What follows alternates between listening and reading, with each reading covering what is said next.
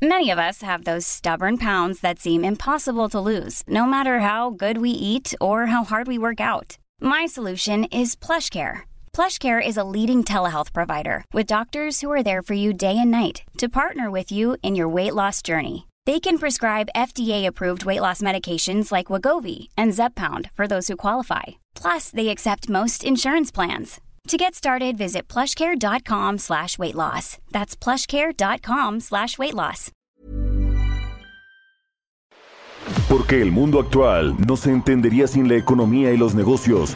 Acompaña a Mario Maldonado, el columnista de negocios más joven y objetivo del periodismo financiero, en su programa Bitácora de Negocios. We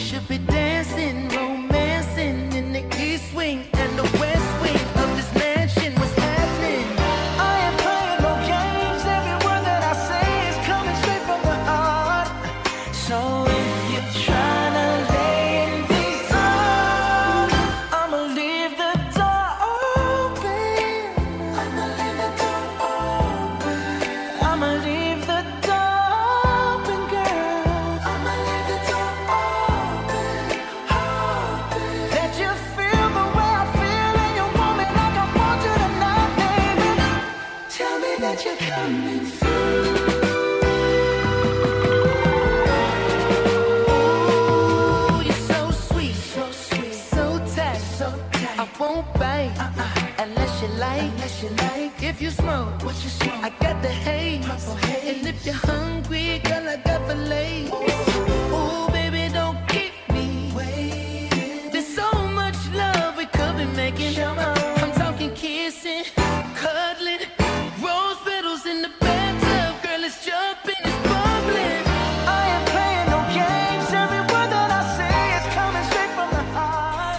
Qué gusto me da saludarlos en este viernes, viernes 3 de diciembre del 2021. Muy buenos días a todos los que nos escuchan tempranito aquí en las frecuencias de El Heraldo Radio, a todos los que madrugan con nosotros. Y hoy es viernes, por fin viernes y se siente como eso, como el inicio del fin de semana.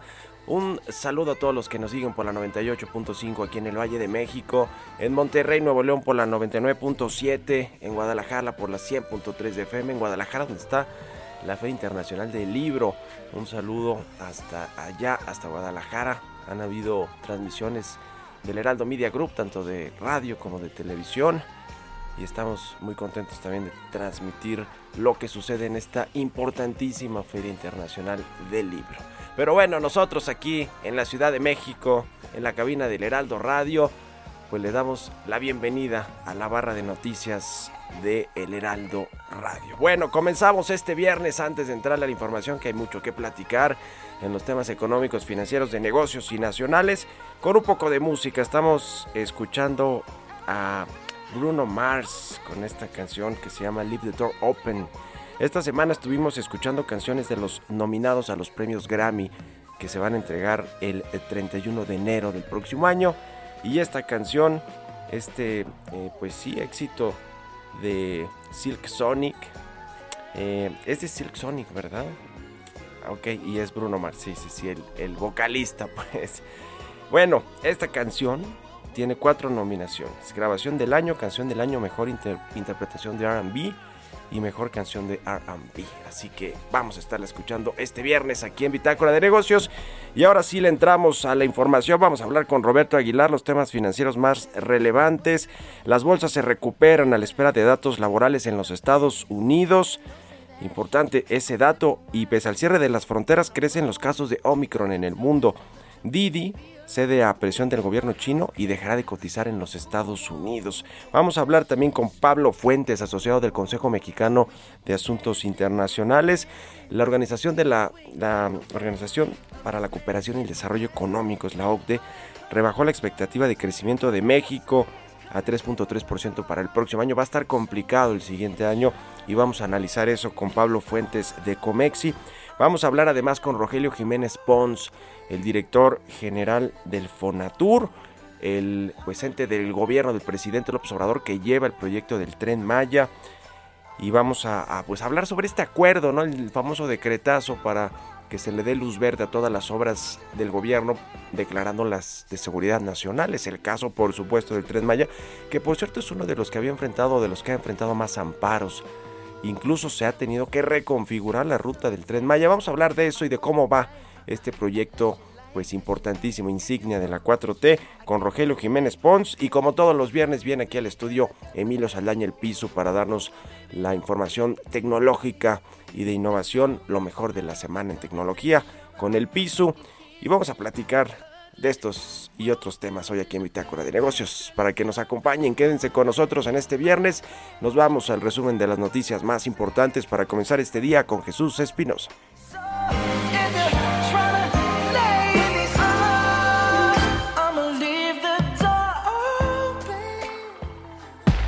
El resumen. Este jueves, como se tenía programado, el Pleno del Senado de la República aprobó el nombramiento de Victoria Rodríguez Ceja como nueva integrante de la Junta de Gobierno del Banco de México a partir del 1 de enero de 2022. Fueron 78 votos a favor, 21 en contra y 10 abstenciones. El coordinador de los senadores de Morena, Ricardo Monreal, manifestó que una mayoría de legisladores respaldaron la propuesta que el presidente de la República hiciera en favor de la maestra Victoria Rodríguez Ceja. Es una mujer honesta, es una mujer capaz, es una mujer inteligente que cuidará de la autonomía del Banco de México y que las funciones de la misma institución caminen sin sobresalto en beneficio de la economía y la estabilidad de nuestro país. El presidente Andrés Manuel López Obrador designó a Juan Pablo de Botón como subsecretario de egresos de la Secretaría de Hacienda en sustitución de Victoria Rodríguez. Juan Pablo de Botón se desempeñaba como titular del Banco de Comercio Exterior y Nacional Financiera desde marzo de este año. Tatiana Cloutier, secretaria de Economía, señaló que el gobierno de México está analizando una serie de respuestas a una propuesta de crédito fiscal para vehículos eléctricos de Estados Unidos e incluso dijo consideraría aplicar aranceles. Subrayó que México hará todo lo que esté en sus manos para salvaguardar a la industria automotriz. La Cámara Mexicana de la Industria de la Construcción reportó que los dos primeros paquetes de inversión que fueron anunciados por el presidente Andrés Manuel López Obrador y el sector privado para la reactivación de la economía apenas van al 30% respecto a lo que deberían haber alcanzado hasta ahora. Bitácora de negocios en El Heraldo Radio. El editorial.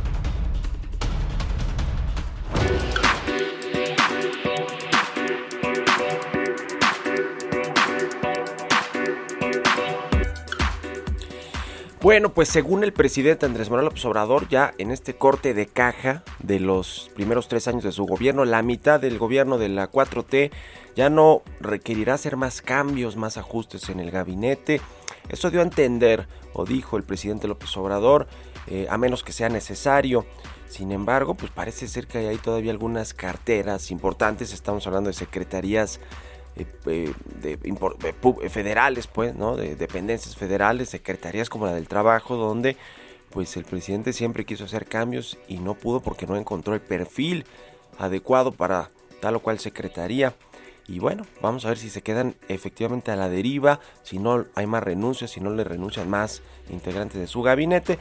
Lo cierto es que hablando no solo del gabinete, que ha habido bastantes cambios. La Secretaría de Hacienda, por ejemplo, tiene a su tercer secretario en, eh, eh, Rogelio, en la figura de Rogelio Ramírez de la O. Y, y más allá de lo que pasa en el gabinete, que sí ha habido, le decía, muchos cambios, muchos se han tenido que ir porque no están de acuerdo con muchas de las políticas del presidente López Obrador, algunos otros los ha corrido el presidente, pero también es importante, interesante lo que sucede con organismos autónomos, no solo con los que quiere desaparecer o los que quiere eh, pues eh, quitarle toda la fuerza, como el caso de la Comisión Federal de Competencia Económica, no se digan los reguladores, el sector energético, pero con otros institutos, organismos autónomos independientes, como el Banco de México, precisamente ahora que lo va a gobernar a partir del próximo año Victoria Rodríguez Ceja, quien, bueno, hemos hablado aquí no tiene experiencia en política monetaria, pero habrá pues eh, quien tenga que darle el beneficio de la duda a Victoria Rodríguez. Eh, porque no les queda de otra, ¿no? Porque básicamente el presidente decide quién, a quién propone como integrante de la Junta de Gobierno, lo palomea el Senado y luego el presidente decide si lo pone o no de gobernador o gobernadora. Es y va a ser el caso de Victoria Rodríguez. Y con este nombramiento ya la Junta de Gobierno de Banco de México de cinco integrantes, cuatro van a haber sido propuestos por el presidente López Obrador. Eso es interesante esta sangre nueva, ¿se acuerdan que decía Carlos Ursúa, el primer secretario de Hacienda, que vaya, que ha vapuleado ahora ya que es exsecretario al gobierno del presidente López Obrador, a todas sus políticas económicas desde la pluma del Universal y desde la academia, desde que renunció y le dio esta entrevista a proceso y publicó esta carta estridente, escandalosa sobre el gobierno del presidente López Obrador. Bueno, uno de los mayores críticos, él decía que sí hacía falta, eh, hacía falta sangre nueva en el Banco de México y en otro lugar, ya está sucediendo cuatro de los cinco integrantes, que ninguno, por cierto, es de carrera del Banco de México, pues están ya dominando la Junta de Gobierno del Banco Central. La única es Irene Espinosa, la única que viene, digamos, de los, vamos a decirlo así, como dice el presidente, de los neoliberales, de los tecnócratas. Y el otro, eh, gran, que es un poder de la Unión, el Poder Judicial, donde está la Suprema Corte de Justicia de la Nación, este organismo también tiene ya pues a muchos integrantes, de muchos de sus integrantes que fueron propuestos por el presidente López Obrador, que también eso es muy importante porque hasta ya llegan los litigios que no se resuelven en otros juzgados y demás y es como su nombre lo dice, el máximo tribunal, la Suprema Corte, ya con la llegada de Loreta Ortiz, pues va a tener a varios integrantes de la Corte que fueron propuestos por el presidente López Obrador.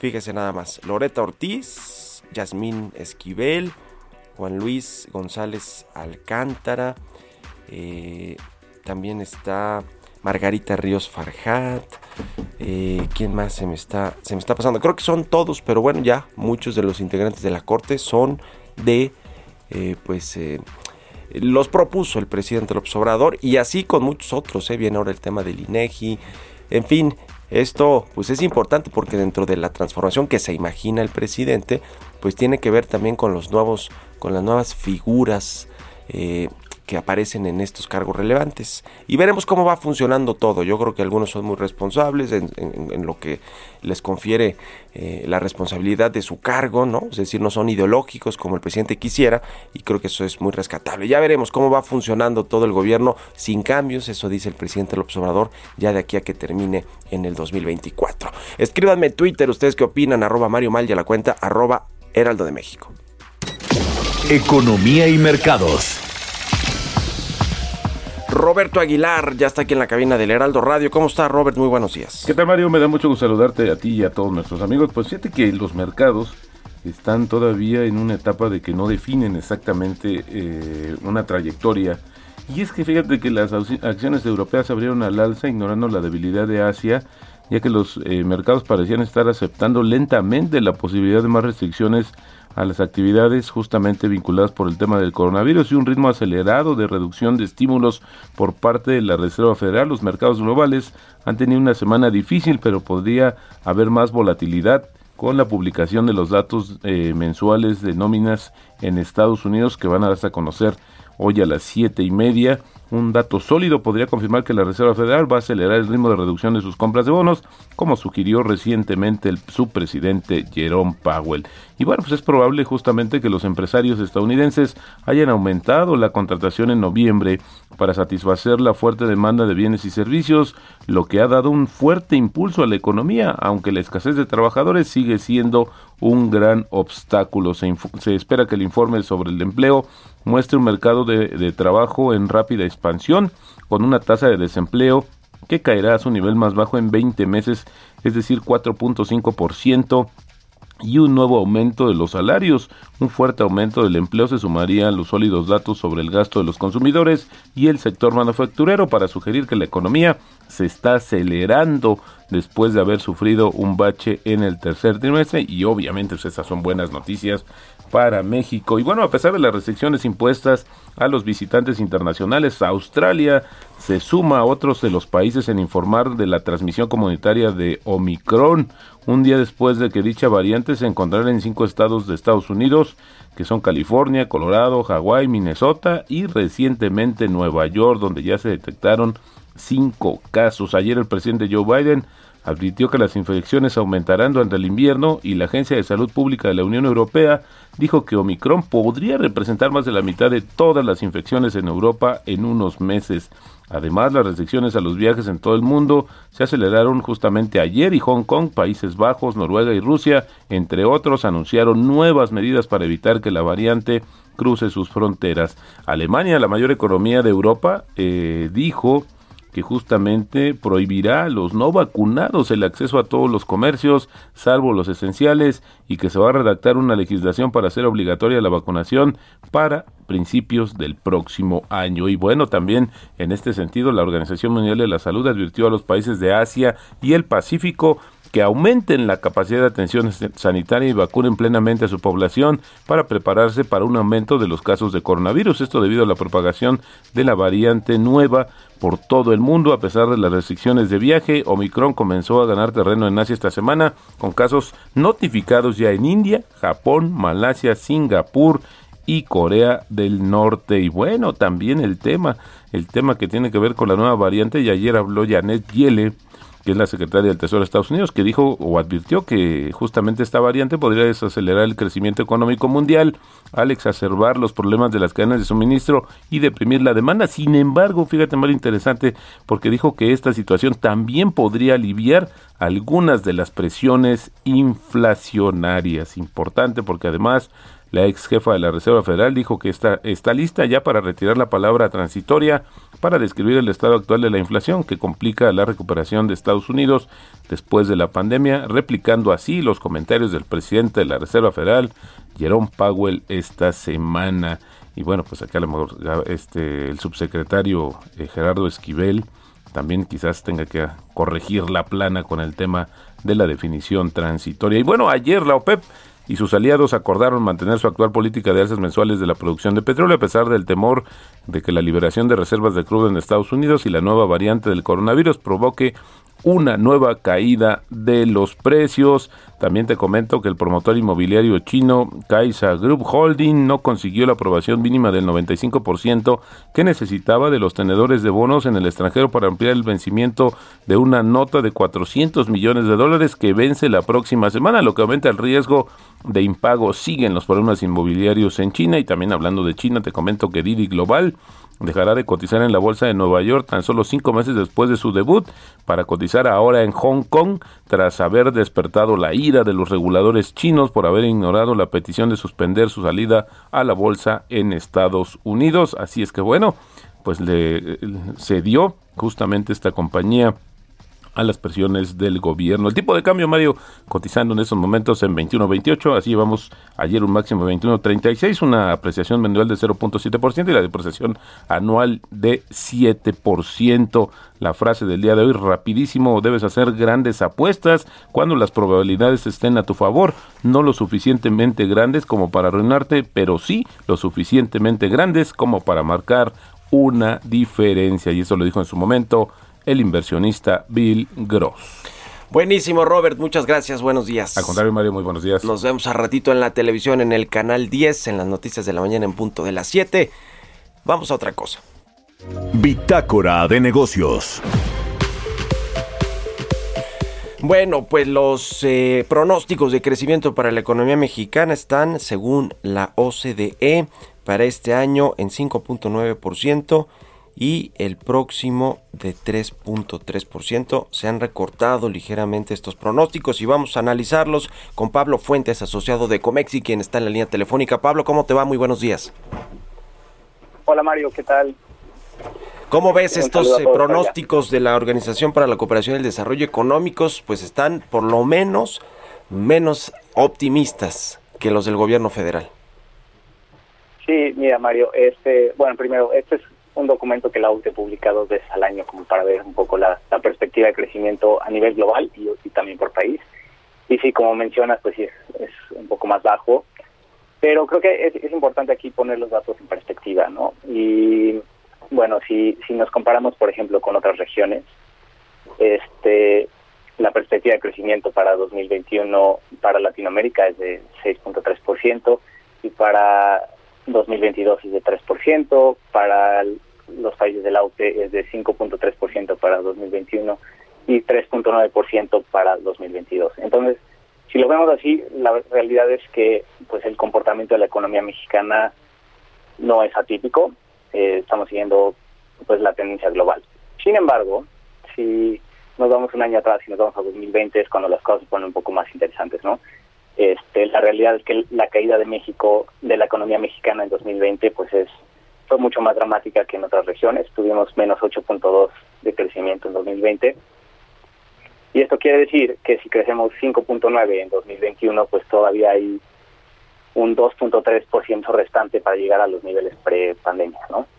Este, cuando, cuando por ejemplo eh, la OCDE, pues el promedio de la OCDE es 5.3% para este año, quiere decir que ya en promedio los países de la OCDE ya llegaron a los niveles prepandemia y a México le va a faltar todavía otro año, ¿no? Entonces creo que ahí es donde la cosa se pone interesante y, es donde pues nos tenemos que preguntar qué es lo que estamos haciendo o por qué no nos estamos recuperando al mismo ritmo que otras economías o por qué más bien nuestra recuperación no es proporcional a la caída que tuvimos en 2020. Y bueno, pues esto por supuesto es un tema multicausal, implica muchísimos temas, desde política política monetaria, este temas de política global, la pandemia obviamente. Sí. Y el documento de la OCDE trae pues un poco varias recomendaciones de política pública que nos pueden dar una idea de por qué está sucediendo esto, ¿no? Y yo rescato dos que me parece que son particularmente interesantes para el caso de México. Eh, en primer lugar, pues, tiene que ver con la política fiscal, que es algo que, que creo que ha generado un poco de polémica en nuestro país, este, porque se ha tratado más como un tema político que, que de política económica o de política pública. Y la verdad es que si lo si analizamos a nivel global y vemos qué están haciendo otras economías en ese sentido, economías que se están recuperando más rápido que México, vemos que sí existe cierta tendencia a, aumentar el presupuesto destinado a sectores que podrían generar o que tienen el potencial de generar mayor inversión y creación de empleos, ¿no? Y es algo que, pues, definitivamente no ha sido una prioridad para la actual administración y quizás es uno de los factores que están deteniendo la recuperación económica, ¿no? Pues ahí está, interesante estos puntos que eh, pones ahí para tratar de entender, ¿no? Esta reducción del pronóstico de crecimiento de México y por qué, como tú dices, no se ha recuperado nuestro país a niveles prepandemia como sí otros y tiene que ver, bueno, pues con estos, con varios factores, pero algunos de estos ya, ya los comentabas. Te agradezco mucho tu participación aquí en el programa del Heraldo Radio, Pablo Fuentes, asociado de Comex, y gracias y buenos días. Con mucho gusto. Un saludo a todos por allá. Vamos a hacer una pausa rapidísima. Volvemos. Continuamos en un momento con la información más relevante del mundo financiero en Bitácora de Negocios con Mario Maldonado. Regresamos. Estamos de vuelta en Bitácora de Negocios con Mario Maldonado.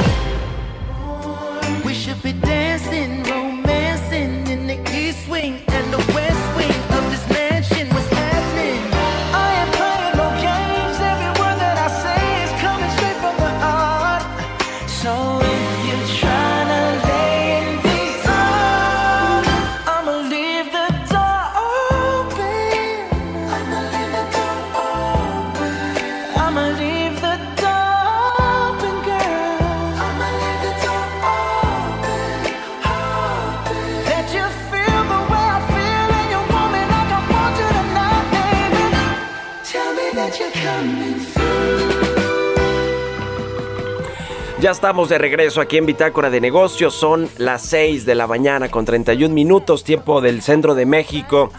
Y regresamos escuchando a Bruno Mars. Bueno, se llama Silk Sonic, la banda donde es vocalista Bruno Mars.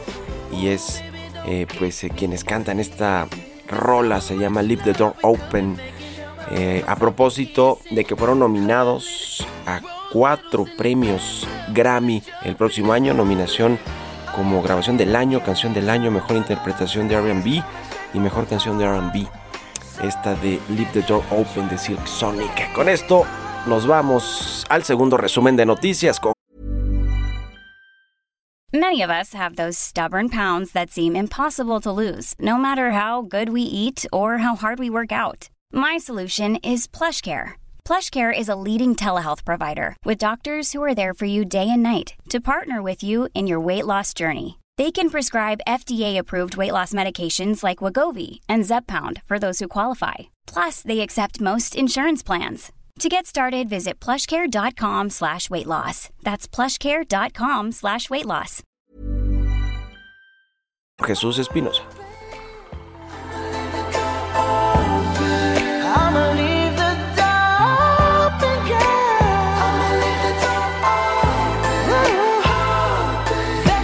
El resumen.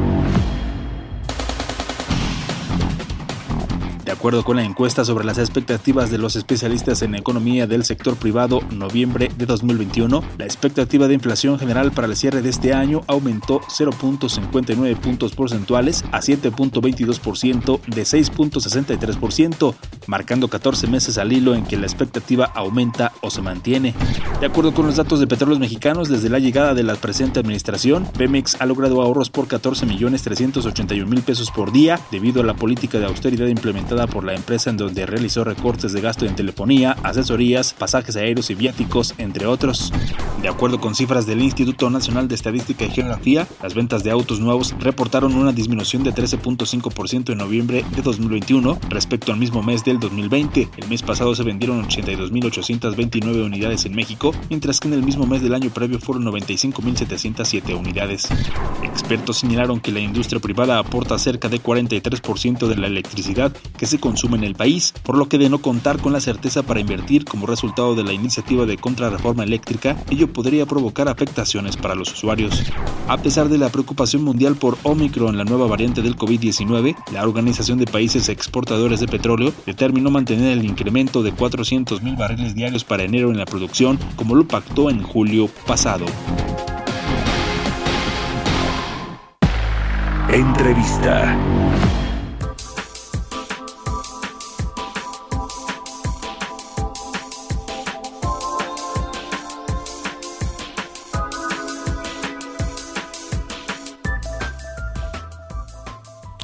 Y bien, ya les decía al inicio del programa, vamos a platicar con el director del Fondo Nacional de Fomento al Turismo, el FONATUR, Rogelio Jiménez Pons, quien ya está en la línea telefónica y me da mucho gusto saludar. ¿Cómo estás, Rogelio? Muy buenos días.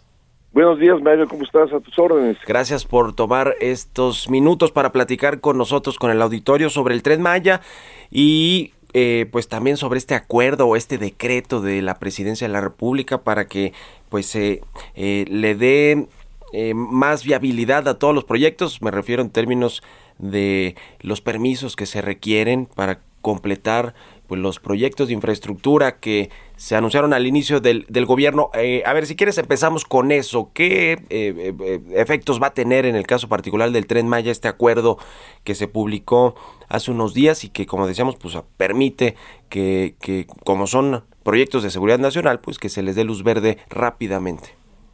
Sí, pues esto es para mucho para la gestión, pero sí es muy importante este ver que estamos ganando solamente tiempo, pero no nos omite, o sea, no nos evita que tengamos que hacer las gestiones, lo que nos da tiempo para entregarlo posteriormente. Hay muchos trámites, por ejemplo, en la Semarnat, que requieren que se pase tiempo entre solicitud y solicitud. Por ejemplo, de repente es eh, X número de días hasta, que pueden significar hasta dos, tres meses, para hacer una gestión simplemente porque la ley así lo indica. Esto sí nos, este, nos, nos lleva a tener mucho tiempo de gestión. Tenemos que hacer el trámite, tenemos que presentar los documentos, tenemos que hacer todo como normalmente. Lo único que estamos es ganando tiempo, no esperar hasta el final de la gestión para iniciar obras. Esto implica también una responsabilidad de que se tienen que hacer bien, porque si nos equivocamos en las manifestaciones ambientales o cualquier cosa, pues tenemos responsabilidades. O sea, no nos, no nos quita la responsabilidad presentar todo. Tampoco quita transparencia, que es lo que se te ha dicho. Sí. Para nada. Tenemos que presentar toda la documentación, tenemos que presentar todo como cualquier otra cosa. Ganamos nada más tiempo. A propósito del impacto ambiental, presentaron ustedes recientemente eh, pues una estrategia o ya avances pues de la estrategia medioambiental que tienen en el Tren Maya, hicieron ahí un evento eh, y, se, y se dieron a conocer estos puntos. Platícanos un poco de, este asunto porque a ver, es parte también de lo que eh, pues organismos medioambientales han alertado también sobre lo que sucede con el con el eh, los caminos por donde va a pasar el Tren Maya. Sí, es muy importante. Primero, como dices, por dónde pasa el tren Maya. Estamos pasando por donde ya pasaba 700 kilómetros de tren, prácticamente la mitad, donde ya pasaba un tren. pasamos por donde hay carreteras, donde son zonas afectadas, donde existe derecho de vía, o son zonas afectadas de, de donde existen las servidumbres de paso de las líneas eléctricas. Esto nos garantiza que el tren no, como dicen, no destruya selvas, estamos lejos. Es más, cuando pasamos al lado Siancán, pasamos en medio de la selva, perdón, de medio, en medio de la carretera, discúlpame. Sí, sí. Este, cuando pasamos por por este Calakmul, de igual manera pasamos pegados a la, a la carretera, o sea, son zonas ya afectadas. Hay obviamente rectificaciones de algunas curvas que han hecho algunos cambios de uso de suelo, porque de repente se encuentra una, sobre la vieja vía que existía, se han habido hallazgos de zonas arqueológicas. Entonces tenemos que hacer unos, unos este, desvíos, pero normalmente todo esto cae, y ha caído siempre, en zonas ya afectadas, zonas agrícolas, zonas ya impactadas. Entonces no hay tal destrucción de selva. Entonces las medidas de mitigación que se vienen haciendo son pasos de fauna, muchos pasos de fauna que no se hicieron en otro tipo de infraestructuras. Estamos haciendo ahora sí que cientos de pasos de fauna, tanto por abajo como por arriba. Esto también es una parte del sistema de la remediación ambiental.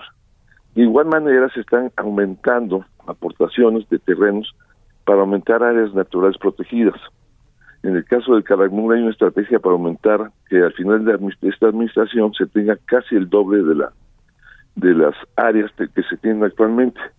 Entonces, esos son varios elementos que se tienen como una estrategia general para que todo lo contrario, que la mitigación ambiental a la cual estamos obligados sea cosa muy muy amplia, muy eficiente y sobre todo muy contundente.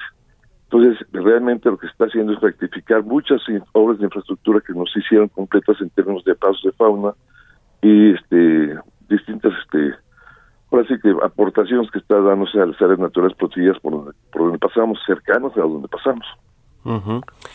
Eh, el asunto de la, de la reconfiguración ya no se van a hacer más ajustes como, como el de este tramo que me parece que es el que va a Tulum, ¿verdad? Que se tuvo que hacer elevado, o me estoy equivocando. ¿Cu- ¿Hay algunos otros ajustes que tengan ustedes eh, Sí. previstos hacer? Sí, sí, precisamente ese, ese tramo, por una cuestión de, del suelo kárstico, se están haciendo ahorita unos ajustes, también tomando en cuenta la opinión de los hoteleros, porque sí afecta mucho a las obras en términos de tránsito. Entonces están haciéndose algunos ajustes finales en el tramo 5, que es un tramo que va de, de Cancún a Tulum. Estamos tomando ya, retomando la, irnos por las líneas eléctricas para que no tengamos que afectar por el camellón, no tanto por este, eh, por efectos de la cuestión cárstica, el subsuelo es muy este muy muy particular ahí. Entonces estamos buscando simplificarnos todo esto, todo, todo eh, tanto en la parte del subsuelo como en la parte de tránsito. Ujú. Ahora, en los tiempos, Rogelio Jiménez Pons, director del Fonatur, quien lleva este proyecto del Tren Maya, ¿cómo, cómo va el avance de todas las obras? Eh, ¿Cuándo se va a estar entregando? El tema, por ejemplo, de los, de los vagones, ¿no? Del material rodante, como le llaman. ¿Y cuándo va a quedar listo para que comience a usarse el banderazo de, de salida? Sobre todo tomando en cuenta este nuevo acuerdo o decreto presidencial. Sí, gracias al decreto tenemos que terminar como dé lugar en diciembre de 2023. Diciembre de 2023 ya tiene que estar caminando el tren. Esto significa que tenemos que apresurar muchos eh, muchos este muchos eh, muchos aspectos de trabajo, facilitar mucho, entrar en una etapa fuerte de incremento de frentes de trabajo. Y para eso es el decreto, precisamente para garantizarnos y sobre todo ahorita tenemos, tenemos como alrededor de cuatro o cinco meses de retraso y eso lo tenemos que reponer a como te lugar. Entonces estamos ahorita en marcha a fondo, tratar que todos los frentes de trabajo, todos los consorcios que están son de los más fuertes de México y algunos del mundo, están ahora sí que tienen que meter mayor número de gente, contratar más equipos, contratar más este, elementos y entrarle durísimo para garantizar que para diciembre del 2023 ya esté funcionando el, tren Maya. Ujú. Pues allí estaremos pendientes sobre todo este asunto de los de los avances el, en los contratos que tienen las empresas. Creo que alguna vez que platicamos Rogelio Jiménez Pons eh, de los distintos tramos que se que se licitaron y se adjudicaron, eh, cuáles cuáles van bien, cuáles van con mayor retraso, etcétera, porque bueno parte de la obra pues también ustedes la están supervisando, digamos o, o- o- o- o generando, pero hay otros que bueno pues están concesionados, vaya están adjudicados las obras y entonces tiene más que ver con las empresas y el avance que tengan los grupos empresariales. ¿Cómo van los, los todos los Pues, tramos? hay, hay, hay unos que van más adelante, y hay otros que sí llevan retraso. No, sí no me gustaría quemarlos aquí en el público, ¿no? Sí. pero van, más, van, pasan razonablemente bien. Los que tienen retrasos tienen el compromiso de recuperar el tiempo. Hay otros que están ahorita en, eh, con una tramos más chicos, pero más complejos, como el tramo 5 que tiene Senco Sur, que es un consorcio que tiene, está, es, es complejo esa parte, es muy pequeño, pero es muy, muy latoso. Entonces, este, pues van viendo, o sea, todos tienen, ya todo el mundo ha dicho que ellos se terminan en los tiempos que tienen fijados. Entonces, todos contractualmente ya han ratificado su compromiso de terminar a tiempo. Ya. Pues muy bien, seguiremos muy pendientes ahí de este, de este proyecto y te agradezco mucho como siempre estos minutos, Rogelio Jiménez Pons, director del Fonatur aquí en el Heraldo Radio. Gracias y muy buenos días. Gracias, Mario, a tus órdenes. Hasta Que luego. estés muy bien, hasta luego. Bueno, pues el, pro- el proyecto del Tren Maya y, y el asunto del acuerdo presidencial o este decretazo, como se le ha llamado en los medios de comunicación, pues siempre es polémico. Ellos en el gobierno de- del, del presidente Obrador pues aseguran que no tiene que ver con la opacidad necesariamente o eh, con, con un tema eh, pues de, de no querer eh, transparentar los contratos a quienes entregan, eh, etcétera, etcétera, etcétera, sino con un tema de agilización de los proyectos, de que se obtengan los permisos y que no haya tanta burocracia. En fin, el asunto de los amparos eh, contra algunas de las obras, pues siempre va a estar ahí. Sucede creo que con todas, ¿no? Con prácticamente con todas las obras de infraestructura, sobre todo las grandototas, pero pero bueno, ya veremos cómo, cómo va, cómo va todo este asunto y si no, se tiene que ir hasta la Suprema Corte de Justicia con quienes la han, impugnado este acuerdo, este decreto y a ver qué sucede ahí. En otro tema, déjeme le platico rápido porque este tema está muy candente. Ya lo habíamos tocado aquí, tiene que ver con estos créditos fiscales del gobierno de Estados Unidos, de Joe Biden, para los coches eléctricos que son producidos allá en Estados Unidos, Made in USA, y que, bueno, pues la, en México levantaron el ojo los eh, eh, la gente de la Secretaría de Economía, por supuesto la industria en nuestro país, que dice que la, la Coparmex por ahí leí un comunicado que decía que se van a perder si este queda este este acuerdo de créditos fiscales de el gobierno de Joe Biden allá en Estados Unidos para los autos eléctricos, se van a perder un millón de empleos en México, eso dice la Coparmex. Y la Secretaría de Economía a cargo de Tatiana Cloutier ya dice que va si esto avanza, si se mantiene así con Estados Unidos, que van a imponer represalias eh, comerciales con respecto pues a esta decisión de, del gobierno de Joe Biden dice eh, la Secretaría de Economía que encabeza Tatiana Cloutier que el gobierno mexicano va a tomar todo tipo de represalias incluyendo aranceles si la propuesta que forma parte de este proyecto de Build Back Better Act de Joe Biden recibe luz verde en el Congreso. Todavía no es un hecho, requiere que se apruebe ya en el Congreso de los Estados Unidos, pero pues es es un tema que no sé, creo que no se le ha puesto el reflector necesariamente con tantas cosas que pasan aquí en México y con la crisis sanitaria que todavía tiene sus ecos con estas nuevas variantes del Omicron y, y algunas otras que han surgido. No se le ha puesto tanta eh, eh, pues lupa, no sé, creo que no se lo han no se lo han preguntado siquiera al presidente López Obrador o al canciller Marcelo Ebrard, que es el que pues anda muy metido allá en los Estados Unidos en todo el asunto del TEMEC, pero vaya que es relevante este, este tema de los autos eléctricos eh, eh, hechos en Estados Unidos porque pues creo que el, el asunto primordial para México es si se está respetando o no el TEMEC con este plan que tiene Estados Unidos de otorgar estos créditos a los autos eléctricos que se produzcan en este país. Obviamente el gobierno de Joe Biden lo tiene en su agenda porque ellos sí tienen agenda verde de transición energética, de energías limpias y pues eh, hay compromisos como el caso de General Motors que dijo que México si, con, si pasaba la contrarreforma eléctrica, adiós inversiones nuevas de General Motors porque tiene su plan hacia 2030 me parece de que toda su producción sea de autos eléctricos, ¿no? Ellos sí traen este plan, pero pues le afecta a México y creo que yo y creo que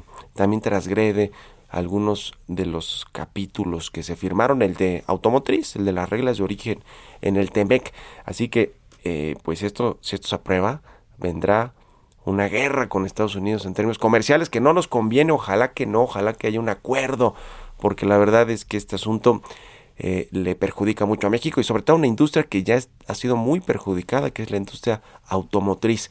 Le estaremos dando cuenta de esto, pero importante, importante esta información. 6 con 46 minutos, vamos con las historias empresariales. Historias empresariales. La Profeco sigue con las alertas en contra de las aerolíneas de bajo costo. El caso de Viva Aerobús emitió una nueva alerta contra esta aerolínea y también prepara una denuncia por violar la ley al no permitir equipaje de mano en su tarifa más baja. El asunto de la Profeco y el equipaje de mano nos cuenta Giovanna Torres. La aerolínea Viva Aerobús es una de las empresas que ya confirmó que levantará el vuelo a partir del 21 de marzo del 2022 desde el nuevo Aeropuerto Internacional Felipe Ángeles con dos destinos, Monterrey y Guadalajara, rutas adicionales al servicio que actualmente ofrecen el Aeropuerto Internacional Benito Juárez de la Ciudad de México. Pero los problemas continúan en tierra para la compañía y es que este jueves la Procuraduría Federal del Consumidor insistió en que Viva Aerobús viola la ley al no permitir equipaje de mano en su tarifa más baja, por lo que emitió una alerta como medida precautoria contra la aerolínea. Ricardo Sheffield, titular de la Profeco, señaló que se acudirá a los tribunales con el objetivo de que la empresa de bajo costo desista de esta práctica. Ahora en los tribunales haremos cumplir a Viva Aerobús que sigue sin aceptar que en este país debe poderse subir una pieza de mano a bordo. Y por eso también yo les pido que cuando compren boletos de Viva Aerobús estén conscientes de que Viva Aerobús no está cumpliendo con la ley el funcionario subrayó que cualquier tarifa aérea debe incluir por lo menos una pieza de equipaje de mano, una pieza de menos de 10 kilos que podamos subir a bordo y ponerla arriba de nuestro asiento. Por lo que Viva Aerobús respondió que sus políticas de equipaje cumplen con la ley de aviación civil y no cobra por el equipaje de mano. Además señaló que sus operaciones y venta de boletos no se ven afectadas por el procedimiento efectuado por la Profeco. Para Bitácora de Negocios, Giovanna Torres. Tecnología.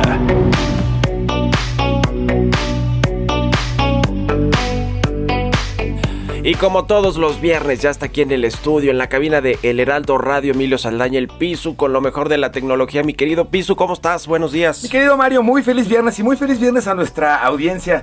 Señor, pues renunció Jack Dorsey, el CEO de Twitter, y lo reemplaza el jefe de tecnología de la compañía. Fíjate que esto, Mario, me parece como de entrada parte de lo muy relevante.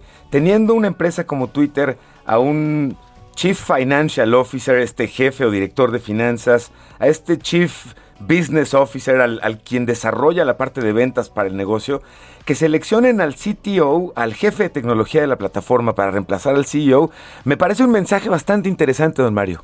Muy, muy sintomático de lo que requieren estas grandes empresas eh, tecnológicas o de, o, de, o de, las plataformas de redes sociales para seguir innovando y para pues que no los hagan polvo las nuevas innova la, las innovaciones, pues sí. no, no iba a redundar ahí con nuevas innovaciones, pero creo que ese es el mensaje de fondo, ¿no? O sea, se requiere innovación para seguir creciendo y para que siga siendo negocio y digamos eh, te, teniendo a la gente cautiva, pues a la audiencia. Totalmente. Si no, se acabó el negocio. Sí, exactamente. Yo estoy con tu apuesta. Me llama mucho la atención porque de verdad que el mensaje yo lo leo también igualito. Es como que, a ver, el tirito no es el dinero, comparándose con Facebook y con Google, sino el tirito es la innovación. Y en ese sentido Twitter ha estado haciendo esfuerzos muy interesantes, pues con un críptico mensaje, amo Twitter, Jack Dorsey comenzó a preparar el terreno el domingo pasado antes de este lunes, antes de que este lunes anunciara su decisión de abandonar la dirección de la red social que ayudó a crear en 2006 junto a Evan Williams, Biz Stone y Noah Glass. Su salida, prevista para mayo de 2022, cuando dejará la Junta del Consejo, marca el fin de una era de los ejecutivos más connotados de Silicon Valley. En un mail enviado a su equipo, Dorsey explicó que no cree que los fundadores deban seguir en las compañías que crean y lo calificó como severamente limitante e incluso un motivo de fracaso. He trabajado duro para asegurar que esta empresa pueda romper con su fundación y sus fundadores.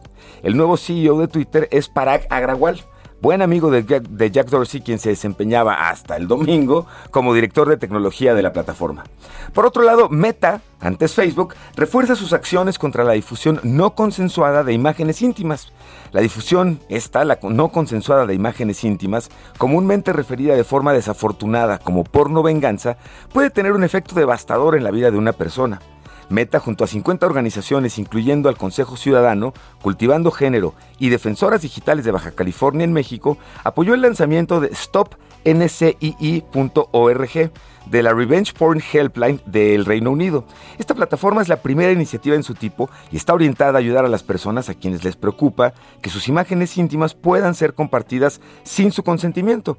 El objetivo de la plataforma es empoderar a las personas alrededor del mundo para desincentivar proactivamente la difusión no consensuada, no permitida de sus imágenes íntimas en las plataformas de las compañías de tecnología participantes, dando a las víctimas más control y seguridad sobre sus imágenes.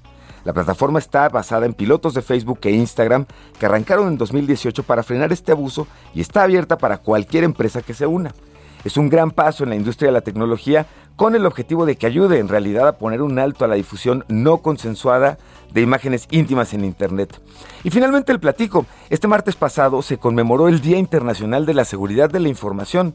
Interesante el dato de que este día se conmemora desde 1988 como una iniciativa de la Asociación for Computing Machinery y fue promovido como el Computer Security Day, es decir, el Día de la Seguridad en cómputo, considerándolo como tal porque se trataba de una fecha para la prevención cercana a las compras navideñas, donde la cantidad de incidencias crece, es muy alta, y los ciberdelincuentes se encuentran más activos. Hoy la ciberseguridad es uno de nuestros assets y de nuestros temas principales de atención en empresas y en lo particular. Y le quiero compartir para cerrar cinco acciones básicas para mantener una seguridad informática en casa y en las empresas. No comparta contraseñas, no hay prueba de amor que valga para que usted comparta su contraseña. No use la misma contraseña en todos los servicios. Le adivinan un servicio y nos vamos. No abras enlaces dudosos en correos electrónicos o servicios de mensajería. Cuida los datos que compartes propios y de los demás. Y mantén actualizado el sistema operativo en el teléfono, en la tableta, en la consola y en la computadora para reducir el riesgo de un ataque o de un tema en términos de ciberseguridad, don Mario. Importantísimo este tema. Importantísimo este tema de la ciberseguridad, mi querido Piso. Y me quedé pensando en Jack Dorsey, que fundó también Square y que estaba muy metido ya en esta, en esta otra plataforma, que además le cambió el nombre, ¿no? Ahora. Se la acaban de cambiar, exactamente. acaban de anunciarla. Y esa fue de hecho una de las razones. El que él fuera el CEO de dos empresas públicas, Twitter y Square, fue una de las presiones que los inversionistas dijeron, oye, a ver, espérame, no se puede atender a dos amos al mismo tiempo, ¿no? Sí, bueno, muy bien, muchas gracias, mi querido Pisu. Gracias, don Mario, feliz fin de semana. Igualmente para ti, buen viernes y buen fin de semana. Y ya nos despedimos tranquilitos en este viernes aquí en Bitácora de Negocios. Gracias por habernos acompañado toda la semana y se quedan ahora con Sergio Sarmiento y Lupita Juárez aquí en las frecuencias de El Heraldo Radio. Nosotros nos vamos a la televisión, al canal 10 de la televisión abierta, las noticias de la mañana. Allá también eh, participa con nosotros el querido Piso. Así que también nos escuchamos al ratito y nos vemos allí en la televisión a partir de las 7. Quédense aquí. eh, con Sergio Lupita, nos vemos el próximo lunes y nos escuchamos. Muy buen viernes y buen fin de semana.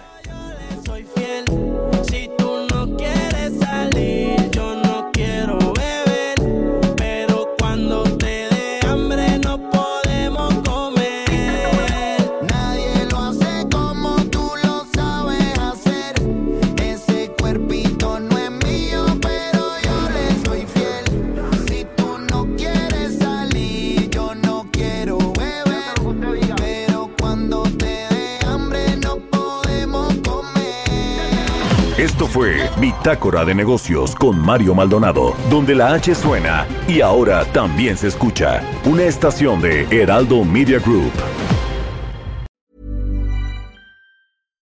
Mom deserves the best, and there's no better place to shop for Mother's Day than Whole Foods Market. They're your destination for unbeatable savings, from premium gifts to show-stopping flowers and irresistible desserts. Start by saving 33% with Prime on all body care and candles. Then get a 15-stem bunch of tulips for just $9.99 each with Prime. Round out Mom's menu with festive rosé, irresistible berry chantilly cake, and more special treats. Come celebrate Mother's Day at Whole Foods Market.